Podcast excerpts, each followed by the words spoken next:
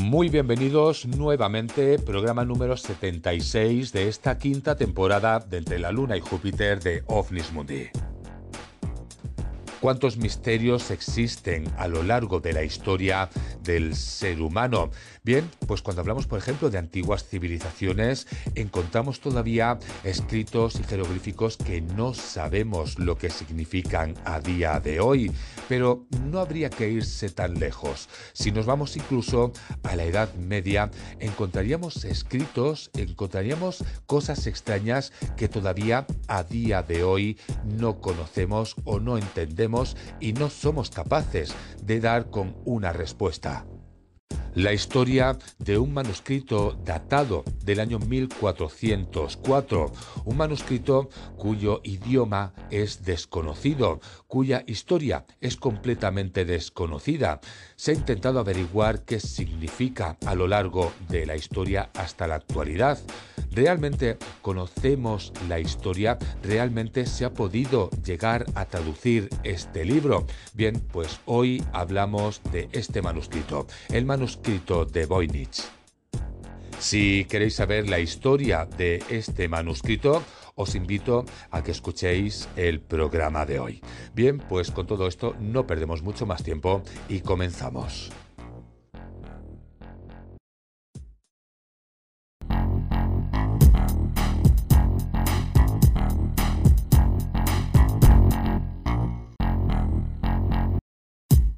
A lo largo de la historia de las civilizaciones podíamos encontrar muchísimos enigmas, enigmas de todo tipo, extraños monumentos, extraños grabados, extrañas formas de objetos, extrañas pinturas que aún no se han conseguido desvelar, aunque se cree que podrían ser, pero resulta que hoy vamos a hablar de esta clase de historias, y es que hoy vamos a hablar de un extraño manuscrito. Pues uno de los libros más misteriosos del mundo que podríamos llegar a encontrar y que lleva casi seis siglos sin ser descifrado sería el manuscrito Voynich.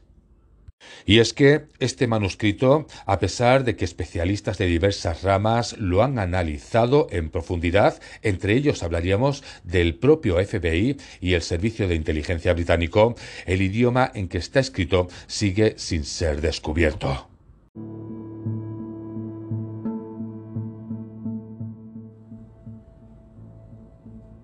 Así comenzaría esta historia, ¿Qué es el manuscrito Voynich para aquellos que no lo conocéis? Pues considerados por algunos como el libro más misterioso del mundo, este manuscrito lleva casi seis siglos siendo una de las mayores incógnitas de la historia. A pesar de tener una extensión de poco más de 200 páginas, las ilustraciones y escritos allí presentes son un enigma para cualquiera que intenta leerlo.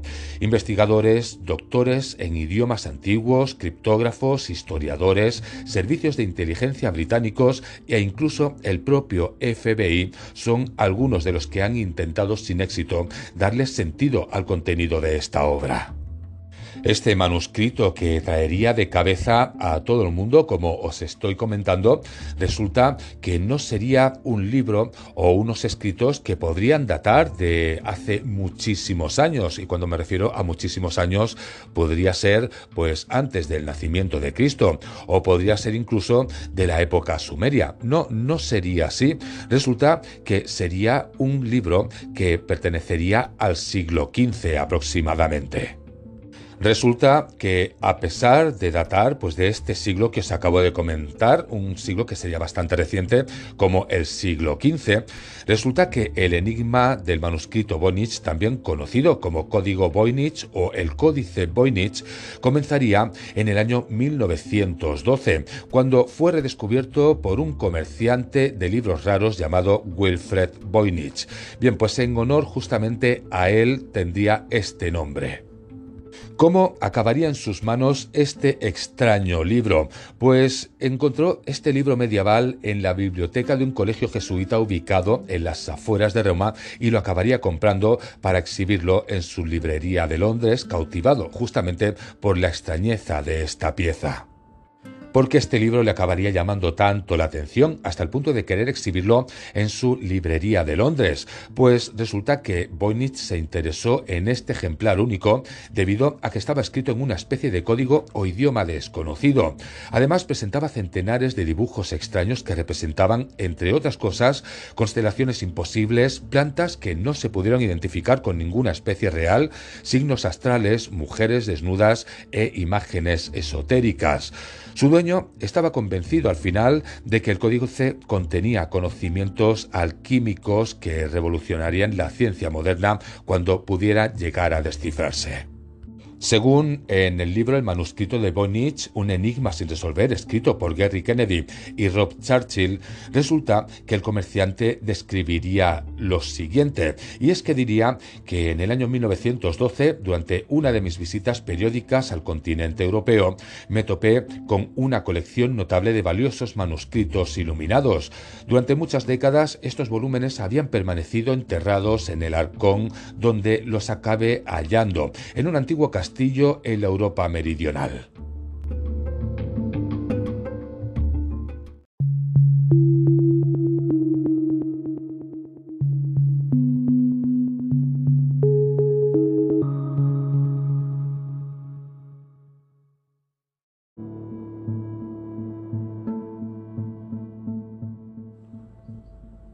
Cuando nos referimos al manuscrito Voynich y sus extrañas características, esto no solamente sería pues el contenido que tiene que es un enigma, sino que también lo es la apariencia de sus escritos.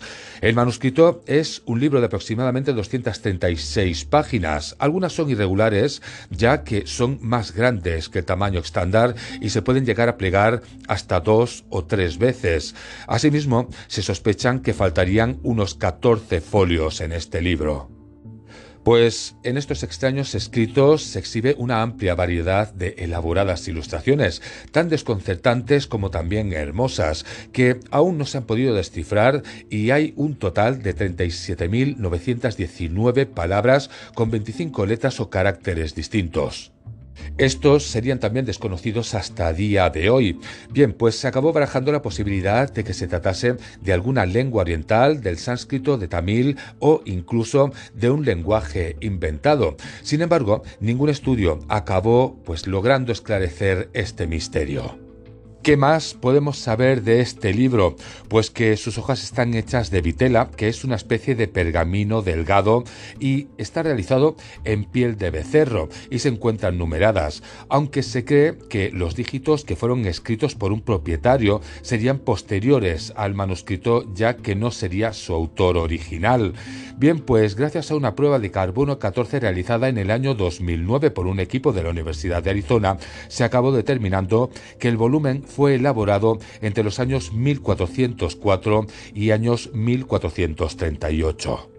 ¿Qué más podemos saber? Pues que respecto a su tamaño es de 22 centímetros de alto por 15 de ancho y que cuenta con un grosor de 5 centímetros. Bien, pues este códice además presenta una portada hecha de pergamino de piel de cabra que fue colocada por alguno de los dueños posteriores ya que data de los siglos XVIII o XIX según se cree. Bien, pues no tiene ninguna indicación sobre su origen, es decir, que no se menciona el título de la obra, tampoco el autor y aún menos el año de creación. Aparte de todo esto, estos manuscritos son descritos como un texto mágico científico, ya que casi todas las páginas contienen dibujos botánicos, figurativos y científicos de carácter provincial pero vivo. Son dibujados en tinta con aguadas vibrantes en varios tonos de color verde, marrón, amarillo, azul y rojo. Esto es lo que detalla la Biblioteca Beineck de Libros Raros y Manuscritos de la Universidad de Yale, lugar donde se encuentra en este momento este manuscrito. ¿Qué más podríamos saber sobre este libro? Pues que a partir de las características de sus ilustraciones, la institución dividió el volumen en seis secciones.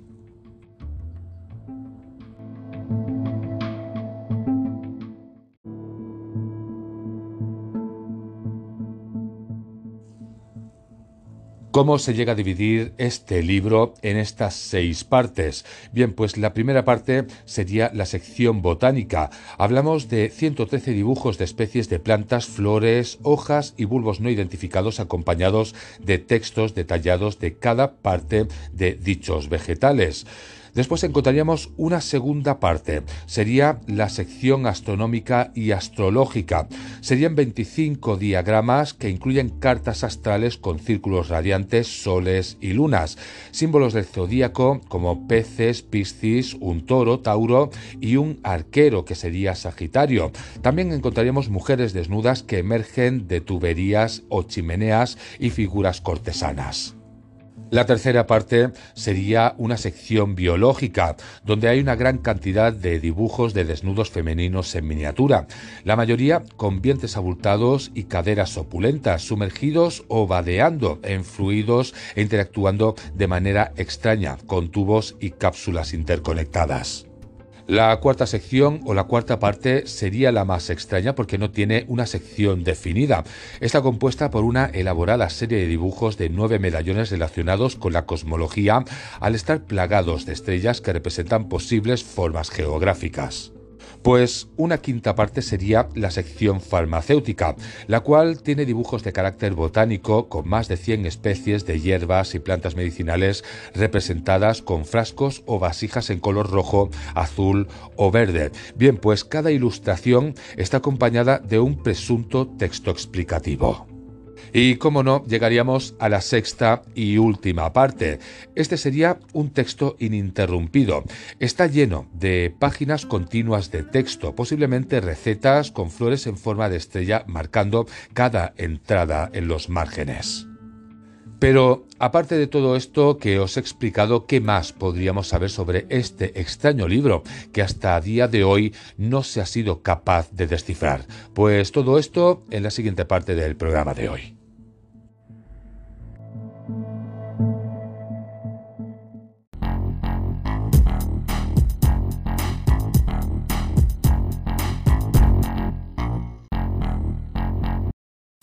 Este extraño libro, que aún no se ha conseguido descifrar a día de hoy, resulta que su historia tendría diferentes dueños. El manuscrito también es un misterio debido a que posee algunos huecos temporales.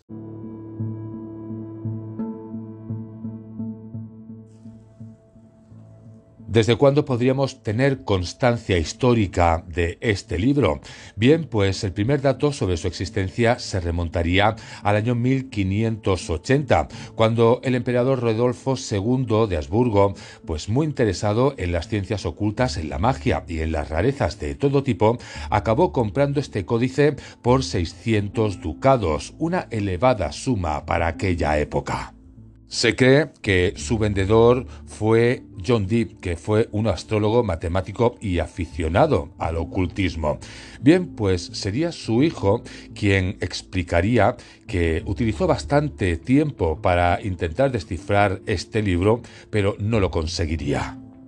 Pues este matemático consideraba que el códice era un trabajo de Roger Bacon, filósofo y estudioso en los campos de la alquimia, astrología y lenguas. Sin embargo, hay que destacar que Roger vivió en el siglo XIII, mientras que el escrito se originó en el siglo XV. Si seguimos con la historia cronológica, resulta que a lo largo de los siglos XVI y XVII el libro fue entregado a distintos eruditos que intentaron descifrar el contenido del texto. Según se acabó reconstruyendo, el emperador le habría dado el manuscrito al alquimista Jacobus Oriki de Tepenec, información que es basada en la inscripción visible solo con una luz violeta en el primer folio del escrito que dice Jacobi de Tepenec que podamos saber no sería ni el único ni el último que tocaría este libro. El códice también pasó por las manos del bibliotecario imperial George Barsh y también del profesor de la Universidad de Praga Johannes Marcus Mercy, entre otros de los que se puede tener constancia. Bien, pues uno de los últimos dueños registrados fue el jesuita Anastasius Kircher, famoso por intentar descifrar los jeroglíficos del antiguo Egipto, sin tener al al final pues éxito en la tarea de poder resolver el misterio de este libro. Así que, finalmente, y después de pasar por tantas manos, acabaría en las manos de Voynich, donde compraría el manuscrito del Colegio Jesuita de Frascati en Roma en el año 1912. Siete años más tarde le pidió ayuda para descifrarlo al profesor de Filosofía e Historia Medieval de la Universidad de Pensilvania, William Newbold, quien aseguró descubrir el código, pero luego se contradijo y se le atribuyó la autoría a Roger Bacon. Así llegaríamos al año 1930, donde tras la muerte de Voynich, su mujer Ethel Voynich acabaría vendiendo el libro a un bibliólogo estadounidense que se llamaba Hans Peter Krauss, que tampoco consiguió descifrar ni revelar, por lo que se sabe, pues dándolo a la Universidad de Yale en el año 1969.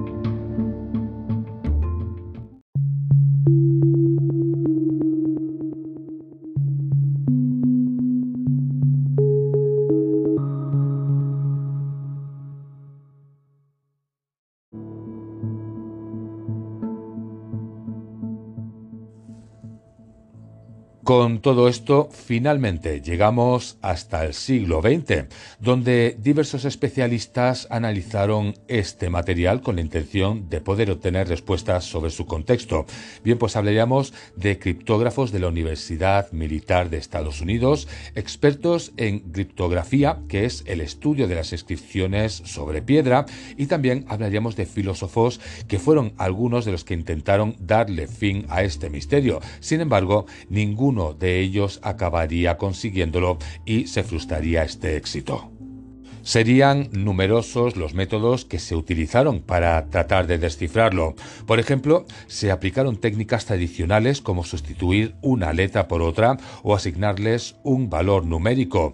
También se usaron tarjetas perforadoras y programas de computación para tratar de encontrar combinaciones posibles entre todos los caracteres existentes. Inicialmente, y ante la falta de respuestas, se acabaría sugiriendo que fue escrito en un lenguaje desconocido al que bautizaron como Voyniches. Bien, pues en ese sentido, la disposición del texto no responde a normas que rigen la estructura semántica de cualquier idioma debido a que muchas palabras se repiten, siendo que en ocasiones están hasta tres veces en la misma línea y quince en la misma página. Aparte de esto, resulta que carece de signos de puntuación, aunque algunos párrafos sí que son precedidos de estrellas y asteriscos. ¿Y qué es lo que sí se sabe de este libro? Porque no todo es una incógnita. Pues resulta que respeta algunas normas formales, como estar escrito de izquierda a derecha. Además, también cumple con la llamada ley de Zip, que establece que en las lenguas conocidas la longitud de las palabras es inversamente proporcional al número de veces que aparecen. Es decir, que la palabra más común ocurre aproximadamente dos veces más que la segunda palabra más común tres veces más que la tercera y así sería sucesivamente. Así que, según esto que se ha podido averiguar, resulta que la reconstrucción caligráfica que se hizo al volumen acabaría desacreditando la idea de que fue escrito en algún tipo de código. También podríamos saber que según el análisis fue escrito por una sola mano. Al respecto, algunos sostienen que fue con la mano izquierda, con un trazo fluido y seguro, con letras homogéneas y muy regulares, prácticamente idénticas y sin un solo error. Como siempre, en esta clase de descubrimientos siempre hay personas que descubren algo más todavía. Así que en el año 1976, el capitán del ejército estadounidense especializado en lenguas, Prescott Carrier, acabó demostrando que el texto se puede dividir al menos en dos partes diferentes con diferentes propiedades estadísticas, los cuales llamaríamos lenguaje A y lenguaje B, aunque también acabó señalando que no tenía pruebas de que se tratase de dos idiomas más diferentes. Si antes hemos dicho que el libro parecería haber sido escrito por una sola mano, resulta que Prescott Courier acaba percibiendo que el trabajo fue de al menos dos manos distintas en la primera parte del libro. Pero esto no quedaría aquí porque en sintonía con sus descubrimientos, el trabajo más reciente de la historiadora medievalista Lisa Fagin Davis, publicado en el año 2022, acabó identificando al menos cinco manos diferentes.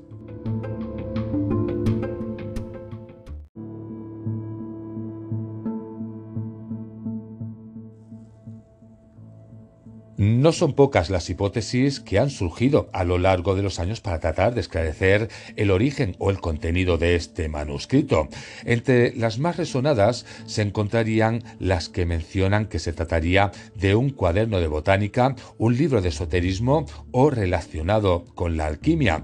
Incluso se conjeturó que fuera un tratado de homeopatía, un catálogo de pócimas mágicas, un texto hermético o el diario de un ser de otro planeta planeta pues dentro de su posible origen se acabó mencionando a los cátaros, que se trata de una adaptación de un texto ucraniano con letras latinas que su autor es Leonardo da Vinci, ya que parece escrito por un zurdo y contiene elementos propios del Renacimiento italiano o que fue escrito incluso por el arquitecto Filarete debido a que aparece el diseño de un edificio similar a la torre del castillo Sforzesco de Milán que él acabó levantando y unos dibujos también que recuerdan a los tubos de desagüe de este arquitecto que diseñó para el Hospital Mayor Milanés. Pero, ¿qué ocurre con todo esto? Pues que en el extremo contrario hay quienes consideran que no hay ningún mensaje por descubrir y que se trataría de la obra de un falsificador. Al respecto, se especuló que el propio John Dee creó el manuscrito alrededor del año 1580 junto a su socio Edward Kelly, que ya había sido procesado en Inglaterra por falsificar documentos con el objetivo de engañar al emperador Rodolfo II. Cuando hablamos sobre esta creencia que podía haber sido pues, un libro completamente falsificado, también Golden Rack, profesor de psicología de la Universidad de Reading, fue uno de los exponentes de esta teoría de que se trataba de un fraude. Lo que pasa, y sin embargo, los estudios de carbono 14 acabaron revelando que el libro es anterior a la época en la que se cree que Kelly lo falsificó. Si seguimos hablando de hipótesis diferentes que se fueron gestando a lo largo de los años, también hablaríamos de Gerard Gisire, que es investigador británico asociado a la Universidad de Bristol. Pues resulta que el académico acabó publicando un artículo en la revista Romance Studies donde expuso que el texto es un compendio de información sobre remedios a base de hierbas, baños terapéuticos y lecturas astrológicas. Según esta teoría, sería un libro centrado en la salud física y mental de las mujeres, la reproducción y la crianza de los hijos. Aparte de esto, según Chisair, el manuscrito no estaría escrito en código, sino que se trataría de un idioma y sistema de escritura comunes de la época. Al respecto, sostuvo que es el único texto escrito en protorromance que sobrevivió hasta la actualidad.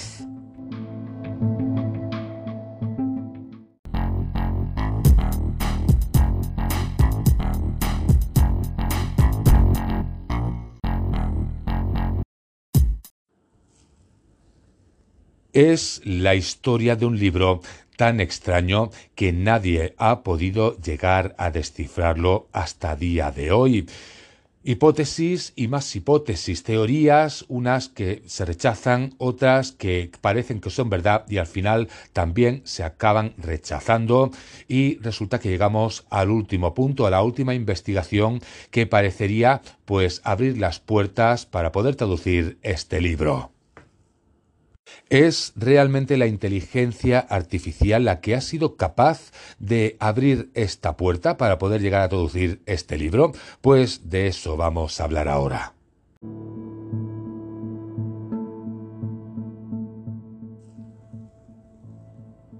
Uno de los últimos avances con la investigación del códice se dio gracias al trabajo de Greg Kondrak, profesor de Ciencias de la Computación, y también a Brailer Hauer, un estudiante de posgrado, ambos de la Universidad de Alberta, en Canadá. A través del uso de inteligencia artificial descubrieron que la lengua de escritura más probable es el hebreo. No sería una coincidencia que lo mismo planteó el egiptólogo alemán Rainer Heining del Museo Rememorand Politzaus en Alemania. Bien, pues luego de tres años de análisis del material, el académico acabó asegurando que el idioma de base es el hebreo, a raíz de una conexión que identificó entre ciertos caracteres del Voynich y esa lengua.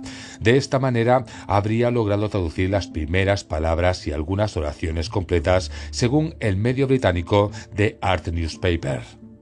Bien, pues aunque esto parecería ser así, el mismo egiptólogo pues afirmaría lo siguiente, y es que la traducción real del libro de Voynich requerirá años de trabajo, incluso si el análisis lo realiza un experto en hebreo que esté familiarizado con el hebreo medieval y con la terminología de los textos médicos y vegetales.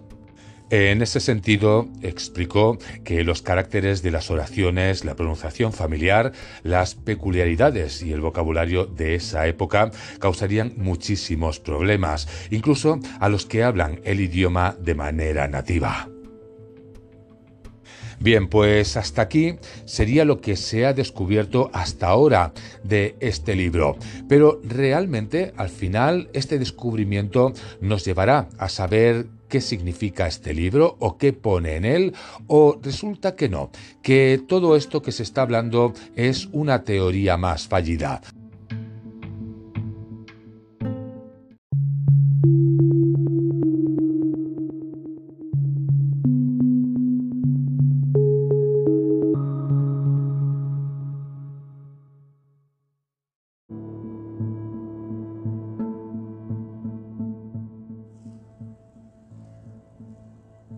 Ante los últimos estudios realizados que darían pie a creer que se puede llegar a traducir este libro, resulta que también estaría involucrada la inteligencia artificial. Pero es cierto, es cierto que al final con esta clase de inteligencia se ha podido llegar a interpretar este libro. Pues resulta que no, que ninguna inteligencia artificial ha descifrado el manuscrito Voynich.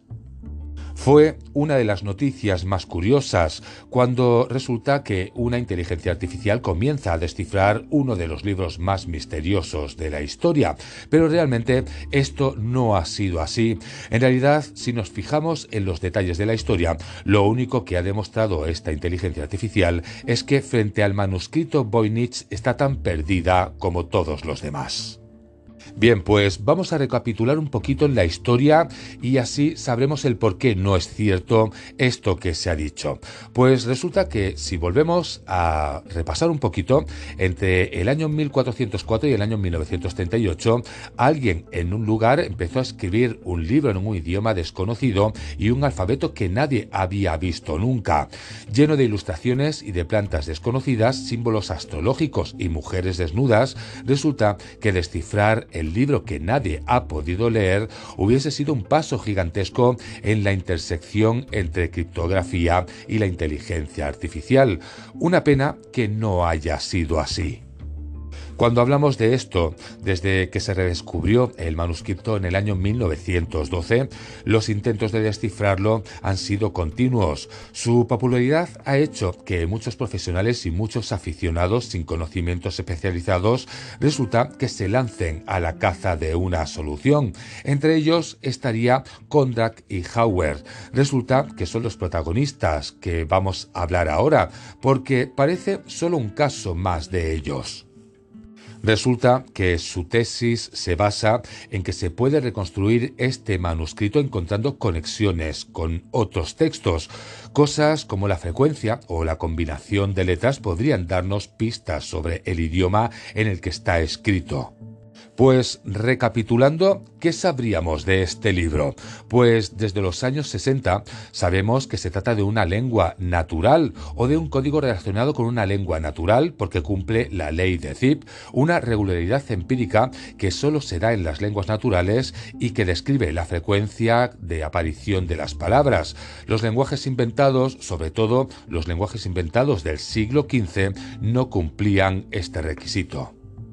Ante todo esto se han llegado a proponer muchísimos idiomas, hablaríamos del árabe, del vasco, del rumaní o incluso del azteca. Por eso, Kondrak y Hauer decidieron comparar el texto del manuscrito con la Declaración de Derechos Humanos y sus 380 traducciones.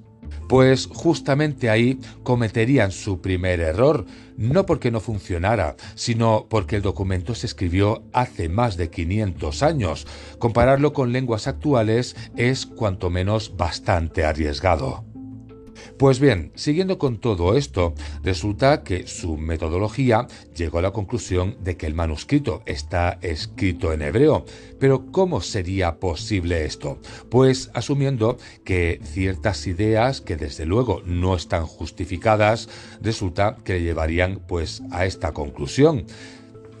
Vamos a poner un ejemplo. Kondrak y Hauer recogieron una idea que llevaba años dando vueltas entre los voinichólogos. Las palabras son anagramas, es decir, palabras que resultan de la transposición de las letras de las palabras originales. Eso les daba una enorme capacidad de combinación en idiomas como el hebreo antiguo, que no usaba las vocales. Lo interesante de todo esto es que Kondak y Hauer explican que el hebreo es la lengua que más se parece. Hasta un 80% de las palabras del Voynich pueden reordenarse para ser palabras hebreas. El fallo estaría en que no sería el único idioma que se aparece, porque resulta que el malayo, hebreo y malayo son dos idiomas muy diferentes, cuyo único punto de conexión es que el malayo se puede escribir en una versión del alifato árabe. Es una que tampoco tiene vocales. Ante todo esto, y sin lugar a dudas, lo que ha dado más fuerza a la idea es que han sido capaces de traducir la primera línea del libro. Sin embargo, también hay trampa en esto. Resulta que en el mismo trabajo explican cómo tuvieron que cambiar la traducción para que tuviese sentido, dado que los primeros resultados no fueron demasiado coherentes.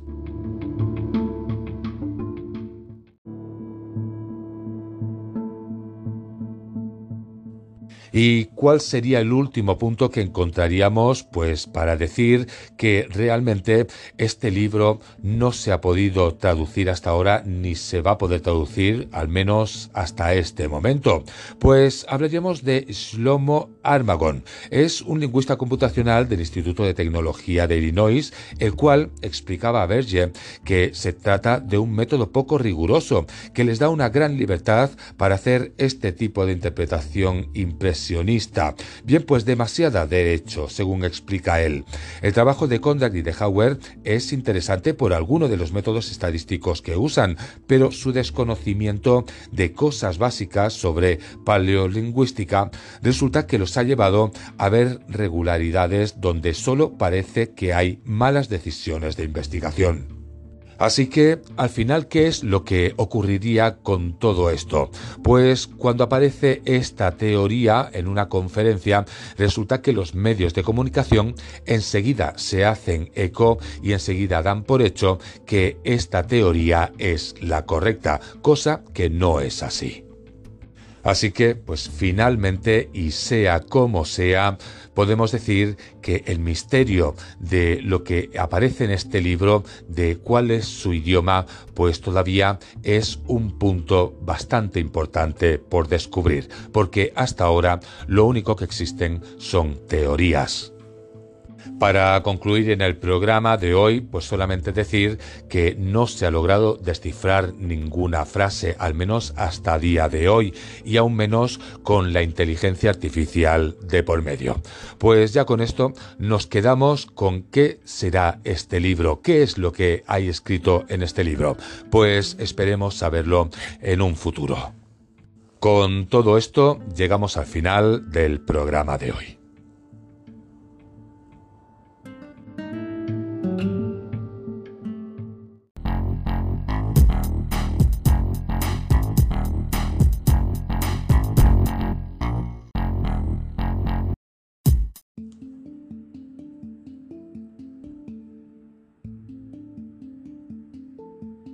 Llegamos al trayecto final del programa de hoy de la Luna y Júpiter de OVNIS Mundi. Hemos estado hablando de este extraño manuscrito, el manuscrito de Voynich. Bien, pues un libro que data del año 1404, pero que resulta que tiene una escritura y un idioma que nadie conoce. Han habido muchas hipótesis. La última es la que se creía que sería la que daría, pues con la traducción de este libro, libro, cosa que al final pues tampoco ha sido así. Bien, esto no quiere decir que a lo mejor en un futuro no consiga descifrarse este libro, pero hasta entonces pues seguiremos con este enigma. Pues ya con todo esto no me queda mucho más que decir. Eso sí, deciros que el próximo viernes hay programa de OVNIS Mundi, pero vamos a tener a un invitado muy especial, el cual también va a dar su opinión. En este caso hablamos de Juan Carlos Plaza, quien ha escrito la novela corta de OVNI Redención. Pues con todo esto, ya ahora sí, no me queda mucho más que decir, solamente daros las gracias un día más por haber estado ahí escuchando el programa de hoy y con todo esto, pues espero que paséis un muy buen fin de semana. Nos vemos en unos días.